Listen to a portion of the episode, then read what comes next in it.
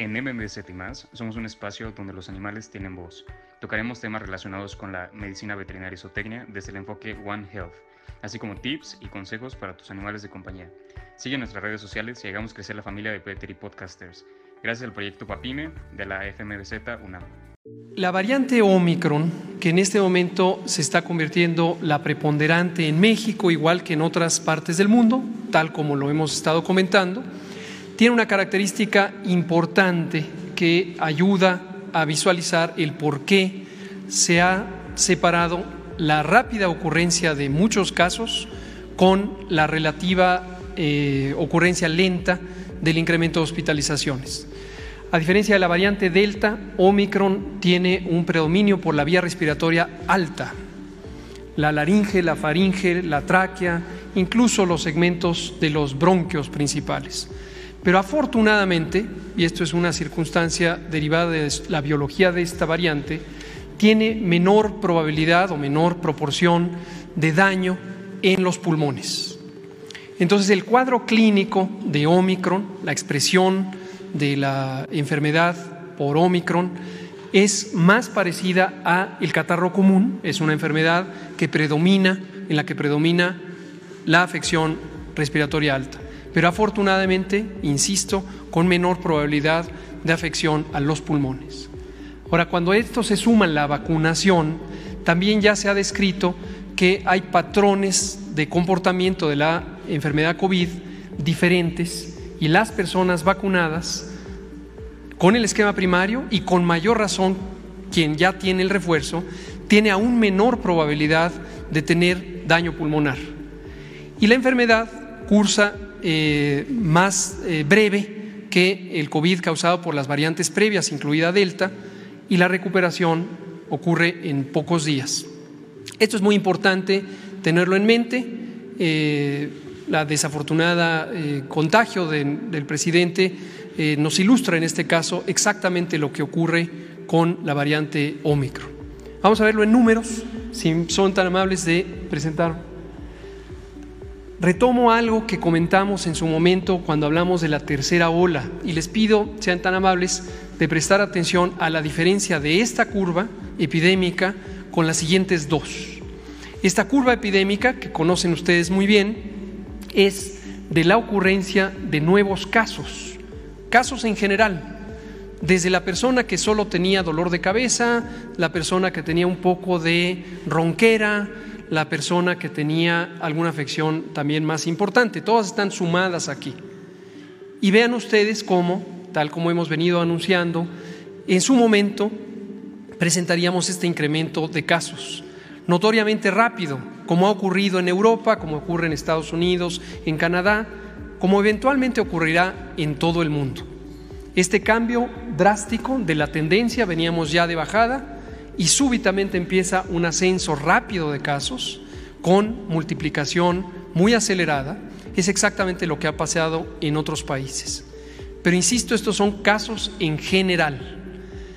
Ahora, ¿cuántos de estos casos están en el hospital o acabaron en el hospital o acabarán en el hospital? Muy afortunadamente, una proporción mucho menor de lo que ocurría antes de estar vacunados y de lo que ocurría con la variante Delta y las previas. Para ilustrarlo vemos las siguientes dos. Esta, como saben ustedes, porque la presentamos periódicamente, es la curva de hospitalizaciones. Noten ustedes cómo la primera y la segunda olas ahí representadas son más grandes que la tercera ola que se ve ahí mismo. Esa tercera ola es la diferencia que se causó por vacunarse. Ya no fue más grande que la primera y la segunda olas. En el número de casos sí fue más grande, pero en el número de hospitalizados ya no fue más grande, porque la vacunación hizo su efecto positivo de prevenir enfermedad grave. Pero ahora veamos el último extremo de la imagen en el segmento que está del lado derecho, donde hay una flecha verde. Ese es el estado actual de la hospitalización COVID. Y tenemos aproximadamente la quinta parte o menos de las unidades COVID ocupadas cuando estamos viendo ya este aumento de casos en general. Es decir, de todos esos casos en general, la enorme mayoría tienen un cuadro clínico leve, con ronquera, con algunos pueden tener fiebre, con tos seca, pero no con daño pulmonar que les haga llegar al hospital. Veamos ahora la tercera imagen y es igual, la representación de cómo van ocurriendo en este caso las defunciones en el tiempo. Y vean ustedes también cómo la primera y sobre todo la segunda ola fueron muy grandes comparadas con la tercera ola. Las defunciones redujeron cuando la población estaba vacunada en una proporción alta. Pero veamos ahora el punto final en el lado derecho de esa línea, de esa curva, las defunciones no han aumentado. Aun cuando estamos conscientes que las defunciones tienen un desfase y se presentan de 14 a 21 días después de cuando empiezan a aumentar los casos, eventualmente van a subir, posiblemente un poco, pero muy poco comparado con lo que hubiera ocurrido en ausencia de vacunación o con otras variantes. Estos dos medicamentos, molnupiravir y Paxlovid, eh, que producen distintos laboratorios farmacéuticos, son hasta el momento dos eh, innovaciones terapéuticas para el tratamiento de COVID-19. Las indicaciones de uso en general son en personas con alto riesgo de complicaciones. Es muy importante destacar esto, no cualquier persona que tuviera infección por SARS-CoV-2, particularmente ahora que está la variante Omicron, que eh, causa en general enfermedad leve, no necesitarían tomar este medicamento. De hecho, sería incorrecto que lo tomaran. Esto quiero, gracias por la pregunta, destacarlo. No es que cualquier persona que salga positivo a la prueba o que tenga síntomas leves lo debe tomar. De hecho, la minoría de personas lo debe tomar. Cuando se hicieron los ensayos clínicos de ambos medicamentos, molnupiravir y Paxlovid, eh, se investigaron antes de tener altas coberturas de vacunación en personas no vacunadas y se investigaron cuando existía la variante Delta y otras variantes previas que dan un cuadro clínico más agresivo. Es muy importante tenerlo en cuenta. No es para un uso generalizado masivo, es para prevenir las complicaciones en personas que tienen alto perfil o alta probabilidad de complicaciones. Estamos ya haciendo todos los pasos para adquirir los medicamentos antivirales contra COVID-19.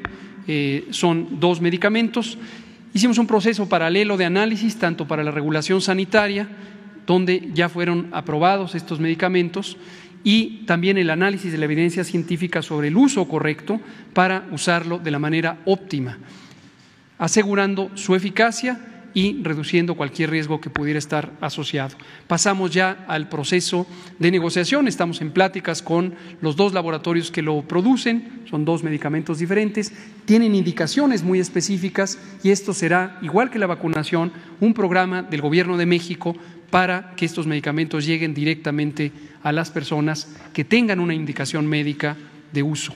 Ya la negociación está en curso avanzado, tuvimos un esquema eh, muy temprano de relación, los laboratorios nos buscaron y en la Secretaría de Salud establecimos varias eh, vías de comunicación. Una fue para el propósito de regulación sanitaria, que culminó con éxito con las autorizaciones de uso de emergencia. Probablemente eh, en esta semana o la que sigue se concretará y en febrero ya estaría en uso, si no es que en la última semana de, de enero. Como dije la semana pasada, el presidente nos ha encomendado no escatimar esfuerzos, eh, no solo no escatimar en recursos, sino en esfuerzos de buscar anticipadamente en los circuitos científicos, destaco eso, no con una perspectiva comercial, sino una perspectiva científica y de beneficio a la salud, estar eh, rastreando cuáles pueden ser innovaciones para una mejor atención. Muchas gracias por sintonizarnos. No te olvides de buscarnos en nuestras redes sociales. Estamos en Instagram como arroba medvetsu, arroba medvetzo, arroba ocapia-animals, arroba okapia-animals.